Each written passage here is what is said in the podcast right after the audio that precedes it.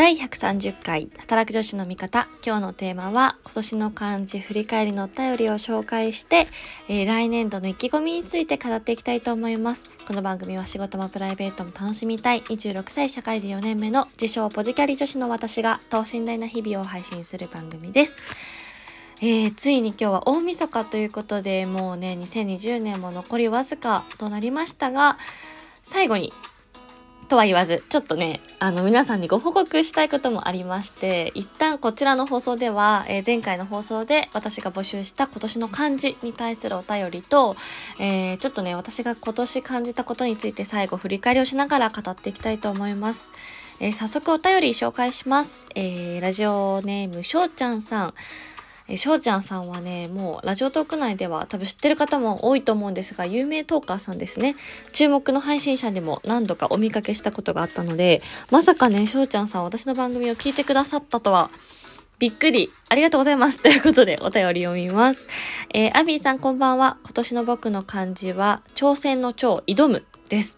ドイツに来て初めての移籍を経験したこと、もう一つはラジオというものをやってみたこと、以上のことから挑戦のドムという漢字が、えー、今年の僕の感じです。ということで、しょうちゃんさんお便りありがとうございます。そうなんですよね。しょうちゃんさんは、あの、ドイツ大在中のサッカー選手の方で、あの、ラジオトークも今、年内で100本配信するっていうチャレンジをされてたりですとか、通常時でもね、あの、割と頻度高くライブ配信とか、あの、収録の方も更新されていて、いや、もうすごいなぁとね、日々ね、感じているんですよね。だから本当にラジオトーカーさんとして私も、尊敬をしております。いろんな方とのコラボなんかもちょっと聞かせていただいたんですが、えー、ズバリ挑戦の超挑むということで、あのー、この遺跡を経験した、されたっていうところで、やっぱりこう、外部的要因にしても自分の意図にしても、どちらにのケースにおいても、やっぱり新しい場所に行くって、あのー、なかなかね、大変だと思うんですよね。慣れ親しんだ環境、コンフォートゾーンを出ていくっていうことは、もちろん自分自身の成長とか、ポジティブに捉えられることが多いと思うんですけど、まあ、一方で、こう、精神的な面とか、まあ、いろんな、こう、物理的に環境が変わるって、結構しんどいこともあったんじゃないかなと、勝手に 想像していたんですけれども、うん、素敵ですね。しかも、こう、海外という、まあ、自分、私の場合ですけど、生まれ育った場所じゃない場所で、こう、新たな挑戦をしていくっていうのが、すごいなと思いました。でもやっぱり結構私が毎年思うのは、なんか1年後の自分がどうなってるかなとか、下手したら半年後の自分がどうなってるかなって、結構、ここ数年間は予想できないことが多くて、というのも、私の場合は結構前の会社は、その部署移動だったりとか、転勤だったりとか、チーム編成とかが、割とこうスピード感を持ってコロコロ変わる環境だったっていうのもあるんですけど、まあ今回転職をしてみて、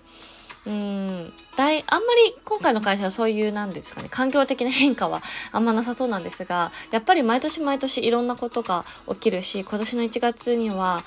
今の会社にいるっていうのも想定していなかったし、やっぱりこう日々を過ごしていくと目の前でね、特にコロナっていう状況もあって、世界の状況とか、日常が当たり前じゃないっていうのが、今年はより感じられた年だったかなと思うんですが、まあ、その中でも翔ちゃんさんのように、こう、海外の地で、こう、頑張ってる、ね、日本人の方を見ると私も頑張りたいなと改めて思う次第でございます。しょうちゃんさんの番組 URL 貼っておくのでぜひ、えー、ラジオトークから聞いている皆さん URL 飛んでみてください。このね、年内100本もね、あのー、すっごい本数を配信されてるんですよ、本当に。ちょっと私全部聞いてないんですけれども、もうそのね、コミット力がね、私にはなかなか できなくって、長く聞いてくださってる方は記憶に新しいと思うんですけど、一回ね、毎日配信とか毎週何曜日っていうのをやろうとしたんだけど、どうしてもちょっとね、私そのルーティンが苦手でして、なのでこういう不定期配信のゆるゆるでやらせてもらってるんですが、ぜひ、皆さん、しょうちゃんの番組遊びに行ってみてください。お便りありがとうございました。そしてですね、ツイッターの方で、あの、てつさんからもリプをもらいまして、てつさんは、あの、忍ぶという感じで、あの、番組配信されてましたので、そちらもちょっとリンク貼っておきますね。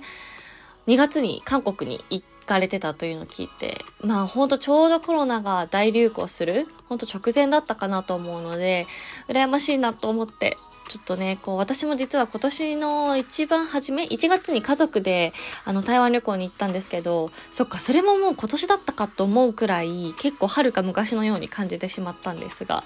今年はやっぱりこう、海外旅行好きにとってはなかなか辛い一日だったんじゃないかなと思います。まだまだね、あの、台湾でもまた一人出てしまったりとか、結構、ヨーロッパの方とかもね、ロックダウンが続いてたりとか、見通しが立たない世界ですけれども、まあこれからもね、そう逆にその、オンラインだからこそできることみたいなところも個人的には今年結構開拓できたなと思っていて少し前に話した日韓のオンライン交流とかもまあこれまでは普通にリアルで対面であって異文化交流国際交流するっていうのが当たり前だったと思うんですけど、まあ、そうじゃなくってオンラインを通じてもそういった、まあ、国を越えた国境を越えたものが、まあ、できるんだなっていうのがうん、エモい気持ちになれるんだなっていうのが結構私個人的に今年得られた経験としては大きかったなと思ってます。はい。でですね、昨日私同期と一緒にあの初めて脱出ゲーム、リアル脱出ゲームなるものをやってみたんですけど、私結構クイズ番組のね、ああいうパズルとかクイズとかすっごい苦手で、もう自分はそういうの向いてないって思ってたんですよ。なんだけど、やってみたら意外と楽しくて、で、私が経験したのが、あの10人一組になって、さ知らない人と、一チームとして、10人一チームとして部屋に閉じ込められて、そこから脱出するっていう、まあ、いろんな謎解きをしながら部屋を出出るっていうタイプの、あのー、脱出ゲームだったんですけど、めちゃめちゃ面白くて、私は友達5人と行ったんですね、同期と。で、他カップルが2組で、まあ、合計9人で、その一つのミッションをクリアするっていうタイプだったんですけど、こう、なんか初めての経験で自分が苦手だと思っていたものをなんか全力で楽しめたっていうのがすごい面白くて今年最後に一つなんかまた新しい、まあ趣味まではいかないけどあ自分が楽しめるんだっていうものを見つけられてすごい良かったなと思いました。で、それにね、紐づいて、私、2021年は、の目標、プライベート目標に、コンテンツを全力で楽しむというのを掲げたいと思っております。で、どういうことかというと、これ意外と昨日同期に話したら共感してくれた人多かったんだけど、私基本的に、こう、時間を浪費してしまうことに対して、すごい罪悪感を感じてしまうタイプで、例えば一日お休みがあったら、まあ、これまでだと何かしらこう友達と会って話したりとか買い物行ったりとか、こう外に出ることが多かったんですね。で、何かしらこう吸収したいみたいな もの、モードになってたんですけど、でも今回今年このコロナになっておうち時間が増えて、まあ本読んだりとか、YouTube 見たりとか、TikTok 見たりとか、それこそ Netflix 見たりとか、こう、家の中にいてインプットするコンテンツに触れる機会が多かったんだけど、どうしてもね、例えば韓国ドラマとかすごいいい例なんだけど、もうめちゃめちゃ好きなんだけど、こう、見終わった後に、ちょっとこう、どこかに罪悪感を感じてしまう癖があって、うわ、この1時間半とか、まあ、この3時間、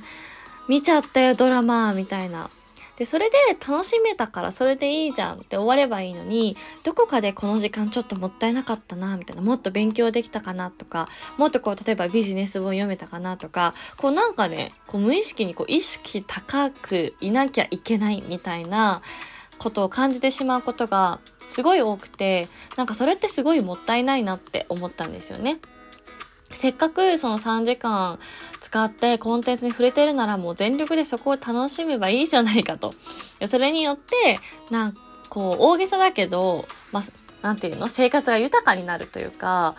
こう一つのね、それこそアニメとか、この間私約束のネバーランドを見て面白いなって思ったんですけど、まあそういうこう、なんだろうな、エンタメのコンテンツからでも、まあ、得られることとか、まあ、そもそもこう得られる何かを得るっていうことを目的にしてるのがおかしいなというか、別にそんな全てのことに目的を求めなくてもいいじゃんって